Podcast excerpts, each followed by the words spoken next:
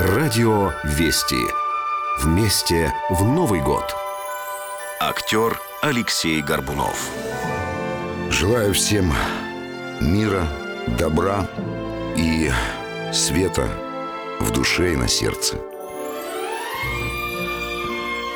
Радио «Вести» поздравляет вас с наступающим Новым годом!